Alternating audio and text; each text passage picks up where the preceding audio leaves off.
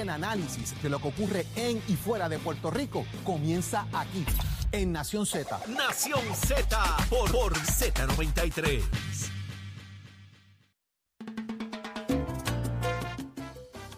Seguimos con Nación Z, son las 7:32 de la mañana. Usted está en sintonía de Nación Z a través de Z93 y ya está con nosotros, está listo. El licenciado Leo Aldrich, venimos con eso en breve. ¿Y qué está pasando en Puerto Rico y el mundo? Lo sabe Carla Cristina. Buenos días, soy Carla Cristina informando para Nación Z. De los titulares, la oficina de la Procuradora de las Mujeres anunció la aprobación de un millón de dólares destinados a subvencionar organizaciones sin fines de lucro que brindan servicios directos a las víctimas y sobrevivientes de violencia de género. De otra parte, el secretario de Estado Omar Marrero informó ayer que la declaración de emergencia emitida por el presidente de Estados Unidos Joe Biden ante el paso del huracán Fiona por Puerto Rico otorga una exención a los costos del reemplazo del pasaporte estadounidense a todo ciudadano afectado por este desastre natural, mientras la puertorriqueña María Quiñones anunció que aspira a la alcaldía de la ciudad de Filadelfia en las primarias demócratas que se celebran el próximo 16 de mayo y dijo que tiene muy claro que nunca una mujer ni una persona latina ha dirigido los destinos de una de las ciudades de mayor población en Estados Unidos y donde viven cerca de 150 mil puertorriqueños. Y en temas internacionales, el presidente de Colombia, Gustavo Petro, logró, un acuerdo con la Federación Colombiana de Ganaderos que permitirá la compra de 3 millones de hectáreas de tierras fértiles para su entrega a los campesinos, mientras la Real Academia Sueca de las Ciencias galardonó a los economistas Ben Bernanke, Douglas Diamond y Philip Dybvig con el Premio Nobel de Economía de este año por su investigación sobre la banca y las crisis financieras. Para Nación Z les informó Carla Cristina. Les espero mi próxima intervención aquí en Z93. Ponte al día. Aquí te informamos y analizamos la noticia. Nación Z por, por, por Z93.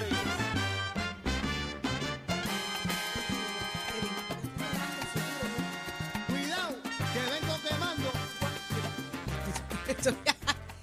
Cuadrando el futuro con Eddie, estamos. Pero mira. Ya por lo menos los próximos dos meses. desespera, están- pero es que, pues, aquí estamos cuadrando el futuro. ¿Cuántos meses? ¿Cuántos meses? los próximos dos meses ya estamos. ¿Ya están sí, cuadrados? ya ah, bueno, pues estamos bien. agenda, ya agenda. Y ya está listo, está con nosotros el licenciado Leo Aldrich. Muy buenos días, licenciado. Buenos días. Buenos días, Saudi. Buenos días, Eddie, Jorge, toda esa gente que nos escucha. Un privilegio estar con ustedes. Yo sé que hay muchos temas de los que vamos a estar hablando en, en esos análisis, pero queremos hablar de Rusia. ¿Qué está pasando? Un fin de semana intenso.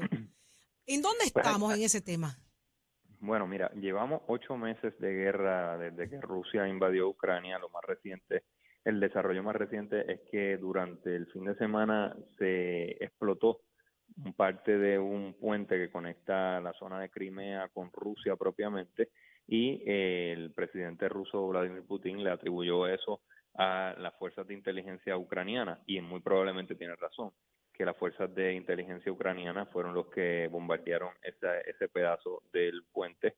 Eh, recordemos que esto surge luego de que Ucrania ha luchado y recobrado un montón de terreno que había perdido con el avance inicial ruso.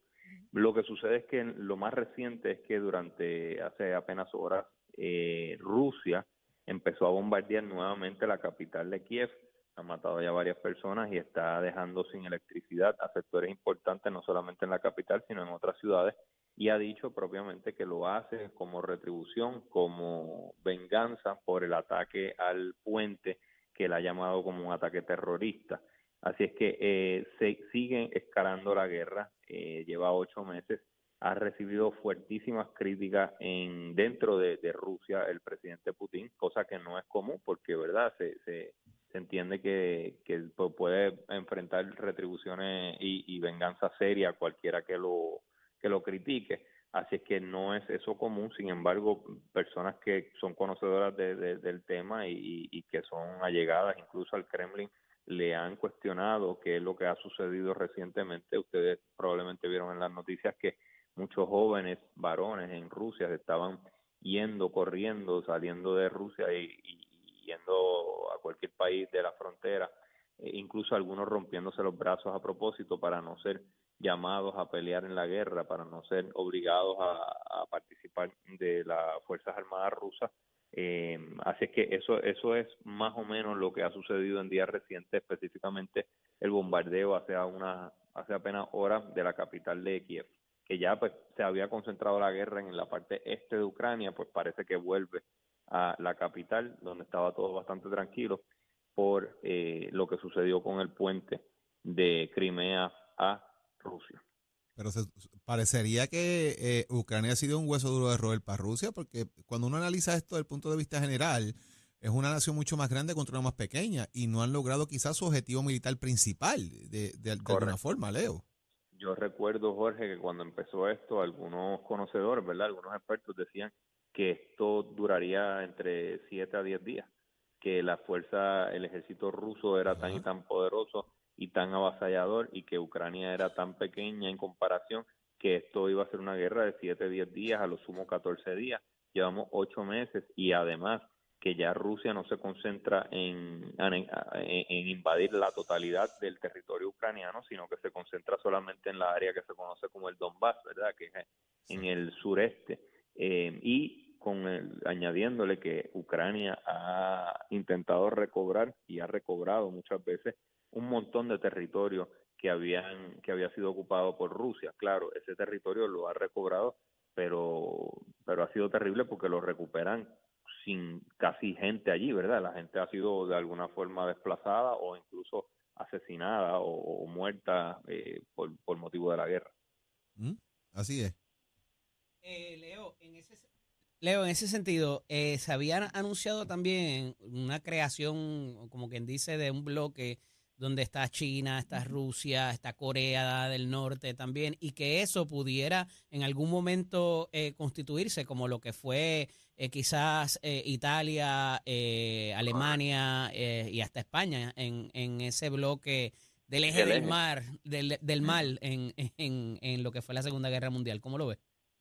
Pues mira, creo que es una respuesta también geopolítica a lo que ha hecho el otro bloque, ¿verdad? Estados Unidos, Europa eh, específicamente Alemania, eh, que ha sido un bloque dirigido a apoyar militarmente a Ucrania sin intervenir directamente. Estados Unidos ha tenido el cuidado de no intervenir directamente porque saben que eso podría conllevar a la Tercera Guerra Mundial y porque saben que Vladimir Putin tiene a su disposición un arsenal nuclear que no ha sido tímido en decir aquí lo tengo, lo voy a usar si es necesario y por esa razón creo que se ha limitado a Estados Unidos a tener el rol de proveerle armamento, proveerle eh, ayuda militar sin entrar directamente en el conflicto bélico. Creo que eh, tu planteamiento, Eddie, de tu, el dato que tú traes, es una respuesta también geopolítica a ese otro bloque que se creó para apoyar militarmente a Ucrania ante la invasión de Rusia.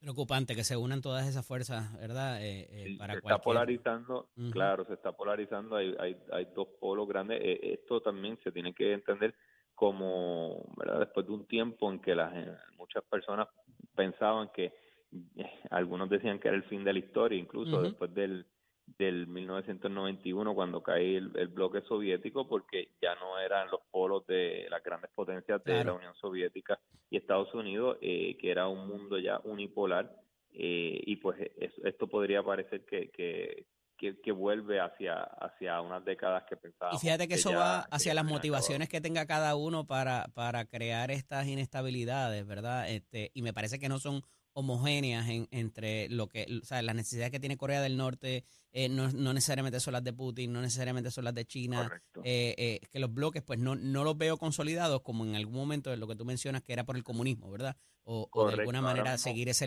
leninismo, marxismo-leninismo, este, no necesariamente eso está presente ahora. Totalmente de acuerdo, creo, sí creo que responde a un asunto puntual eh, y no es ideológico, como tú bien señalas. Este es un asunto puntual de que hay una fuerza realineándose y, y, básicamente estamos eh, quizás hasta un asunto de valores de, del oeste con, del occidente contra contra unas potencias que, que no ven eh, no se ven inmiscuidas no se ven parte de, de, de esa sociedad entiéndose eh, Corea del Norte, que está totalmente aislada, Rusia, que por lo menos Putin sueña con volver a, los tiempos de grandeza de la Unión Soviética, aunque no necesariamente con el comunismo, y China, que es, un, que es algo raro porque sigue siendo técnicamente comunista, pero realmente es una economía muy avanzada.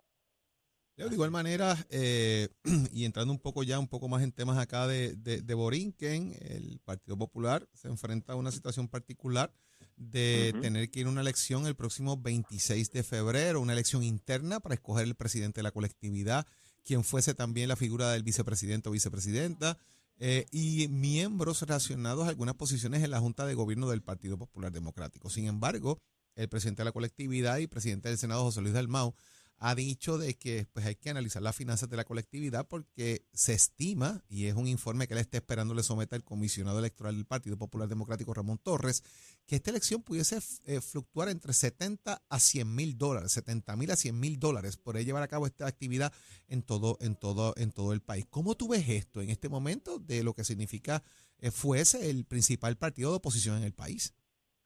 Pues mira, Jorge, a mí lo que más me llama la atención es la súbita renuncia del secretario general. Como tú bien sabes, esa posición es clave, fundamental.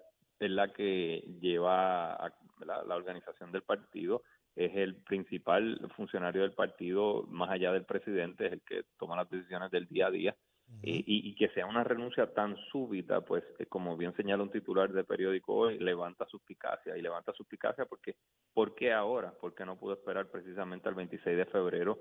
Eh, y, y, por qué esos señalamientos del presidente del Partido Popular de que necesita alguien ahí que no sea aspirante? O sea, tampoco el Partido Popular se puede dar el lujo de buscar eh, cualquier, o sea, aquí hay una persona que llevaba esas riendas del partido eh, por ya un tiempo parecía ser de la confianza del presidente y, la justificación que da es que quiere concentrarse en su distrito y eso está muy bien, pero me parece a mí que aquí hay mucho más. Aquí hay más porque eh, pudo haber esperado el 26 de febrero, la fecha que tú señalas, ¿verdad? Y me parece a mí también que denota que está desenfocado el presidente del Partido Popular en este momento porque reclama que el secretario general sea una persona que no aspire. Oye, si estamos en un mundo de políticos, el Partido Popular Democrático es por definición un partido donde hay políticos, donde hay personas que quieren llegar a puestos electivos y que usan ese partido como vehículo para en efecto llegar a esos puestos. Pues por supuesto que el secretario general, la más de las veces, va a ser una persona que tiene una aspiración política o que ocupa un puesto político. Así que no, no entiendo bien esa movida. Creo que eso fue una desaveniencia personal que están tratando diplomáticamente de no, de no revelar públicamente. Dentro de todo, Leo, o sea, Ramón Luis, eh, José Luis Dalmau es el padrino del hijo de Ramón Luis, o sea, su Pues compadre. yo, no, yo, no, yo no entiendo, Jorge, yo no entiendo qué pasó ahí porque, eh, o sea, lo cuando mínimo era decirle, mira, vamos a esperar hasta el 26 de febrero o por lo menos, mira, eh, de aquí a, de aquí a un mes voy a dejar este puesto para que tú puedas buscar a alguien, eh, eh, pero que sea de hoy para hoy irrevocable. No, no, no hay algo que no me cuadra. Yo pienso que a lo mejor hubiese sido que ambos hubiesen salido de la mano y hubiesen dicho, miren, yo, este, este esto ha sido un trabajo en conjunto, eh, ha sido muy bueno, hemos logrado esto y esto y esto, pero el 26 de febrero, cuando empieza la reorganización plena del partido, yo voy a echarme un lado porque tengo estas otras aspiraciones. Eh, Eso no pasó. Digo, amén de que, amén de que parte de la prerrogativa también es, y, y lo digo por experiencia propia, ¿verdad? De que hay una regla no escrita de que el secretario del partido, cuando vaya de cara al proceso electoral, no sea una persona electa para no sacar ventaja política y otros elementos, pero todavía falta de eso. Y nombrar entonces quizás un secretario general para atender este proceso de dos, tres meses más, pues, suena un poco extraño. Hay que ver al final del día el anuncio que haga José Luis Dalmau quizás el día de hoy. Por ahí hay rumores de que sea Walter Torres, el exalcalde de Peñuela, quien ocupe esa posición. Eh, vamos a ver, vamos a ver cuáles son los últimos movimientos políticos que haga el Partido Popular en, los- en las- en las próximas horas. Hay que estar pendiente. Así que, y, y de igual manera, Leo, Hay una, eh, hay una eh, triste noticia. ajá, Que, que sabíamos que falleció. Noel Colón Martínez, ¿verdad? Noel Colón Eh, Martínez, eh, licenciado. y la reacción tuya a eso, Sí. Leo. No, el Colón Martínez, un- primero que todo, un gran ser humano, un gran abogado. Eh, fue candidato a la gobernación por el Partido Independentista ya para el 1972. Fue uno de los fundadores del Movimiento Independentista Nacional Ostosiano. eh, fue fiscal y juez. Y, bueno, un jurista muy, muy, muy competente, muy, muy querido por, la profesión jurídica y en términos políticos muy abusado también, un analista político eh, sagaz y agudo eh, y, y, pues obviamente todo lo todos los elogios que ha recibido de parte de la clase eh, de la en la profesión jurídica y en, en, en, en los en las personas del conocimiento político pues son merecidos. Una persona que realmente entregó su vida y su carrera a Puerto Rico y pues que en paz descanse Ahí está, Loel Colón Martínez, ¿verdad? Yo creo que el país conoce su trayectoria, las convicciones eh, de esa persona y, es lo que quería, así que, pero ahí vamos. Bueno, pues Leo, gracias como siempre, hermano, por estar con nosotros aquí. en el Día de la Raza, en el Día de la Raza. Eh, que bueno, trabajó, le tocó levantarse también, hoy todo el mundo trabajamos. Qué bueno, licenciado, muchísimas gracias, como siempre. Gracias a ustedes siempre. Leo. Hasta luego. Oye, qué, qué chévere, está, estoy leyendo lo de esta boricua que busca ser la alcaldesa de Filadelfia. María Quiñones. ¿Conocen su historia? No tengo la historia clara de María, eh, la verdad que no, he seguido su, trayectoria política, ¿verdad? Pero sí, está de cara a este proceso. Ella tiene una trayectoria política, eh, ¿verdad? Yo no la conozco por completa, pero, pero es una figura que eh, busca dirigir de alguna manera la sexta ciudad más población en, los Estados Unidos, que, es, que es Filadelfia. así que el 16 ella fue concejal municipal eh, en los estados en Filadelfia por más de 14 años y pues ahora definitivamente por el Partido Demócrata va a buscar llegar a esa posición que asciende a una población de 1.6 millones de personas directamente en, esta ciudad de, Filadelfia. Lleva más de 14 años como legisladora municipal y la voy a citar, dice, ya es tiempo. Esta es la elección en que va a ganar una mujer y yo me considero entre esas mujeres la más capacitada. María Quiñones. Qué bueno. Ahí está. Hay que, hay que seguir, tiene que seguir en ese juego creciendo y buscando alternativas. ¿Y qué se está proyectando ahora con, lo, con el midterm? ¿Qué, ¿Qué, ha pasado en las últimas horas? Bueno, lo que se está, las encuestas, últimas encuestas están reflejando de que el Senado puede ser dominado por el Partido Demócrata, que se quede en manos demócratas, y que la Cámara pase a manos republicanas en un lo que le han llamado un tie race. Tampoco es un landslide, tampoco es una avalancha.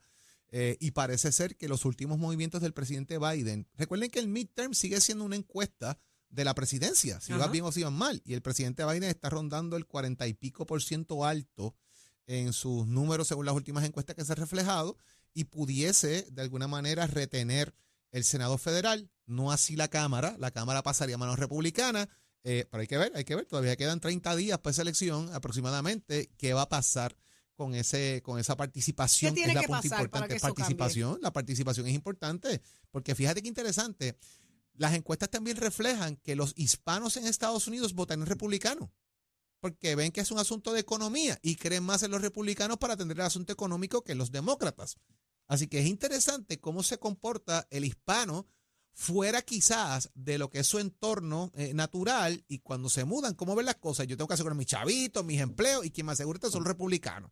Versus el experimento de voy para allá a ver qué pasa, ¿verdad? Son dos cosas muy diferentes y, el pensar, ¿verdad? Bajo las circunstancias cambian eh, en ese sentido, Eddie. Y, fíjate, eh, eso era un asunto que traía la semana pasada de que cuando tú, qué chévere, sí, dame, dame, dame, dame, pero espérate, como que ahora son los chavos míos con lo que tú le estás dando a otra persona ¿verdad? Eh, que ahora que yo estoy aquí, mis necesidades son otras y no están atendidas y tú estás pensando en enviar dinero fuera, ¿verdad? Eh, y oye, los Estados Unidos pues tienen la máquina de imprimir dinero, pero al final del día les hace más caro a, y, y, ese dinero sale de los impuestos que pagan las personas en las comunidades y entonces estando allá, por más que todavía su padre, su madre, sus primos, sus vecinos, lo que sea, se hayan quedado en Puerto Rico, ellos van a buscar la eh, responsabilidad fiscal, para no utilizar eh, la palabra que a, Saudi le gustó. ¿Cuál es? ¿Cuál la es? ¿Cuál fiducia, La fiducia, la responsabilidad fiscal de ordinario se le reconoce a los eh, republicanos por ser más conservadores, por hablar de un gobierno pequeño, por no meterse tanto en la vida de y, la, y, proteger las libertades individuales y todo eso al final del día en la elección es lo que, eh, lo que ¿verdad? Eh, eh, a esa persona que se mueve a votar, que se mueve a inscribirse, es lo que le, le, llama la atención. Y más viniendo de un periodo inflacionario, de venir de la pandemia, de la poca producción, de todo lo que está pasando en la economía. Tengo que decir que el asunto de los préstamos estudiantiles y de la cancelación de parte de los préstamos estudiantiles para cierto, cierta población ha calado mucho en la discusión y para bien del presidente. Yo creo que ni él mismo se imaginaba que esto iba a tener una, un un repunte tan, tan beneficioso para él eh, a los efectos de, aunque estamos hablando de ser responsables fiscalmente, porque ya se necesita volver a la realidad y ahí está eh, la política pública de subir los intereses y de todo lo demás, que no necesariamente es lo mejor, pero bueno, eso es lo que dice la historia. Eh, en ese sentido, por entenderse de una, una población que está desprotegida de poder pagar esa deuda, ha sido un, un- mensaje positivo eh, y, una, y una ficha positiva para eh, tanto el presidente como sus, eh, sus eh, representantes, ¿verdad? O sus funcionarios electos. Ahora bien, la importancia, como he traído aquí, de mantener la Cámara, el Congreso, es que ahí está la cartera. Y todavía eh, iniciativas como el Build Back Better y otras del presidente Biden no necesariamente están completas.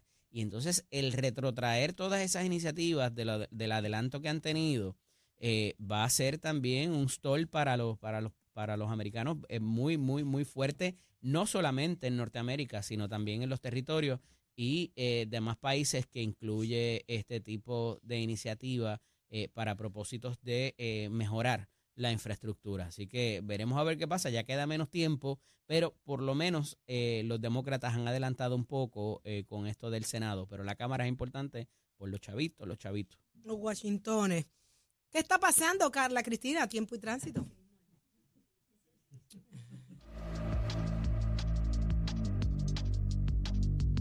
Buenos días, soy Carla Cristina informando para Nación Z. En el tránsito continúan despejadas la mayor parte de las carreteras a través de toda la isla, incluyendo también la zona metropolitana. Esto es así porque hoy es un día feriado y la mayoría de la gente no está trabajando, con excepción de algunos que sí estamos aquí haciendo labores importantes para ustedes. Más adelante yo actualizo esta información. Ahora pasamos con el informe del tiempo. Este informe del tiempo es traído por Winmar Home, energía de la buena. Toledo, protege lo que más valoras. Al renovar tu marbete, escoge ASC, los expertos en seguro compulsorio.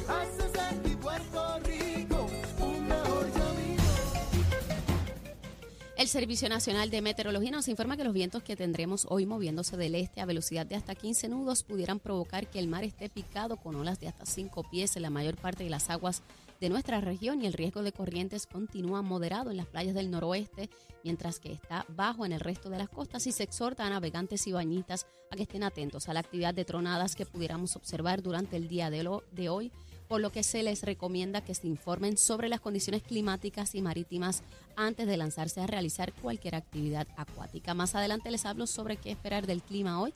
Para Nación Z les informó Carla Cristina. Yo les espero en mi breve Nación Z Nacional con Leo Díaz aquí en Z93. Somos du- du- du- duros en entrevistas y análisis. Nación Z. Nación Z. Por el la música y la Z. Está listo, está listo, Leo Díaz. Buenos días, Leito. Saludos, Saudi, Jorge, Eddie, todos los que nos ven, nos escuchan a lo largo y ancho de todo el globo terráqueo. Contento de estar aquí con ustedes, contentísimo. Aunque ciertamente lo que está ocurriendo en el mundo, pues un poco aterra. Durante el día de hoy, Putin decidió bombardear de manera inmisericordia todo el país eh, ucraniano, particularmente la capital, utilizando cohetes de largo alcance. Eh, han destruido represas, han destruido puentes, han destruido residencias. Está hablándose ya de, de crímenes de guerra porque se están utilizando objetivos no militares. En este caso ya la OTAN está hablando de desplegar tropas, fuerzas en esta región, así que el mundo está atento a esto que está ocurriendo en ese lugar del mundo muy, pero muy peligroso y triste a la vez. ¿Dónde se moverán los aliados? ¿Qué va a pasar cuando empiecen a llamar gente? ¿Se involucrarán o no se involucrarán? ¿Cuáles son los intereses militares de Estados Unidos y de la región? Si se meten en esta pelea o no se meten. Porque Así tú sabes es. que aquí la gente se pone piqui para decidir si entro o no entro, cuáles son los valores militares que tengo, cuáles son los Pero valores eso, está- eso no está económicos. planificado ya. Bueno, tú- tú- son cosas que tú tienes que ver. Por ejemplo, cuando lo de Somalia, que. Estados Unidos manda 18 marines allí, no había ningún tipo de interés militar, nada más que el interés humano y le mataron la gente. Versus meterse en Ruanda. ¿Qué interés militar yo tengo en Ruanda con el genocidio? Ninguno. Pues, pues no me meto. O sea, esto es un asunto de. Bosnia, Mucha, Bosnia. Bosnia, o sea, mucha. Es un picky thing, tú sabes, Ve- de veía, decidir. veía bien temprano un video de una joven estudiante Ay, sí, lo acabo eh, de ver. que va hacia la universidad y de momento estalla esta bomba gigantesca, ¿no? Entonces, ahí uno ve el drama humano, más allá de los dirigentes que se embaucan en estas guerras. eh, estamos hablando de ciudadanos, incluyendo los rusos, jóvenes, eh, Claro. que van a una guerra que no quieren ir y que van a ir allí a morir. Los ucranianos en su, en su propio territorio, uno ir de camino a la universidad y que estalle la bomba. Es duro. Gracias a la tecnología podemos estar nosotros casi inmersos en la guerra también y ver el drama humano de manera inmediata. Complicado. Eh, bien duro, bien duro lo que está ocurriendo. Pero muchas cosas que discutir hoy, a quemar el cañaveral como siempre, aunque sea día feriado, con muchos besitos en el cutis, por que- supuesto. Oh, tempranito. Hoy no es feriado. Que no. ¿No te habías enterado? Hoy, es feriado. Oye, estaba la calle vacía. Yo creo que yo era el único la- de, de aquí para allá, de allá para acá. El ¿Está único vacía? era yo. ¿Está Nadie- vacía? Sí, sí, yo creo que estaba todo, excepto ustedes que habían pasado más temprano, pero el resto de la gente estaba durmiendo. Y el, servi- y el servicarro estaba vacío también. ¿De ¿Cuál servicarro? El servicarro que tú cuando tú vienes para Ah, acá de cuando vengo a traerles desayuno a ustedes. ¿Está Vacío, si no viene, estaba todo en la casa. Oye, y no llegó nada. No, No. llegó Y no, nada. no, no Oye, le- no el llegó nada. hoy, no No picó es el verdad. peje. No Hoy llegó no, nada. hoy no. Sí, sí, hoy no Mañana llegó. voy Bueno, a pero hacer- mañana es otro día. Mañana en el chat, o sea, hoy en el chat voy a hacer una listita. Tan Voy a pronto enviar, voy a liberan la orden. asignar unas cositas para el desayuno de mañana, por favor. Ustedes y mandan y yo obedezco. démosle de comer a Chero, que Achero nos da de comer todos Acherito. los días. No, no, no, Achero, Achero, yo Papi. siento que yo voy a estar en tu planilla. No, tú, tú estás, tú estás entrando. Carla lleva Carla, ya. yo no, Carla bendito. lleva ya. Y ese fin de Carla está semana ¿tú- adelante. estuvo bueno. Buenísimo. Sí, chévere. Pasaron muchas cosas. Fui a una casa de terror. ¿Cómo es eso? Ah, Espectacular. yo estoy pendiente ahí Pero era- también. No era la Bebé. tuya, pero no era la tuya. otra, era otra. Era otra. Pero estuvo bien bueno. Qué Fui bueno. ayer, eh, hice unas cositas en Manatí, en Ciales. Ajá. Oye, pero estuviste en distintos puntos. Sí, sí, estuvo bueno. ¿Y tú, bueno. eh, Eddie, ¿Vero anda por ahí? Rincón, rincón. Estábamos Ah, qué casita bueno. Rincón. Estaba muy bueno. Y el recién casado, ¿cómo estuvo eso? Hermano, yo el viernes hubo que trabajar y celebrar el cumpleaños de una de la comadre que cumplía años. Ajá. Y sábado estuve un ratito en el First Attack, Ajá. cumpliendo allí con la enseñando lo que estaba pasando y lo Ah. demás. Y el resto chévere. estuve en casa bregando con libros, exámenes, sé, yo sé, yo estudios sé y la cosa. Ole, yo que no paro de la cosa Yo de estar sé. sentado en la computadora escribiendo y leyendo. Pero ya prontito, ya prontito tenemos al doctor Jorge Pañito, Suárez. vamos a ver si ya para el año que viene acabamos con esas tareas. Ya mismo, seguro que sí, contento por y eso. tú, Leo, Leo, tú. Bueno, yo celebrando todavía los 60 eso, si se olvídate de eso, eso no para. eso es por ir para abajo, disfruta. y cuando creo que acabo de disfrutar, sigo disfrutando. No, eso no para, Y mira, olvídate de eso. y ya que la tenemos en el live, que estoy mirando aquí, nuestras condolencias a, Ay, no hagas eso, a la Eddie. doctora Zulma Troche. No hagas eso, bendito que. Zulmita amaneció con una tristeza. Los Mets se perdieron Mets aparatosamente. Y eh, ella me miraba y mira, con que esa me bulió, tristeza. y mira que me bulió en las redes. pero- Mira, mira, No, mira, no voy a pero no hacer hagas eso. Eddie, que No, no voy a Puerto Rico se entere, no hagas Oye, eso, y de Eddie, no paso, seas malo. y de paso nuestra deseos de recuperación y de cosas buenas a la exalcaldesa de Ponce. María Meñita Mayita. Meléndez, que seguro. esperamos que dentro de la situación que está atravesando de Dios salud salga de eso y continúe hacia adelante, ¿verdad? Seguro. Eh, la alcaldesa eh, de Ponce que enfrenta esta situación, eh, que está en su, en su- delicada de salud allá en Centro Médico, así que eh, vaya nuestra pronto deseo de recuperación a ella Y y, fortaleza a toda su familia para que sigan ahí de la Ella es mano una con ella. luchadora grande, lleva una guerra contra el cáncer Eso es así. grande, ya es así. algunos años, ¿no? Pero a este quebranto parece, parece no, ha sido muy, muy fuerte. Muy, Muy, fuerte. fuerte. La sí. familia está confiada en que, en que saldrá bien del proceso. Fue una parálisis de, de los riñones, según trascienden los rotativos. Así que mucha fuerza, mucha, mucha fortaleza, es. mucha salud para ella y para todo Sí, aquel la que lo necesita. Es Son muchos cosa. los que hoy están pidiendo oración por su salud y eso es muy valioso. Así que Bueno. Señores, Nos tenemos que ir. tenemos que irnos. Nosotros nos vamos, pero le dejamos aquí a Leo, que vino con cuatro galones de gasolina a pegar fuego por ir para abajo. Como él solo sabe hacerlo, nosotros nos vemos mañana, si Dios lo permite, a las 6 de la mañana. Saudi, Jorge Eddy en Nación Z. Llévatelo a Chelsea. Excelente día.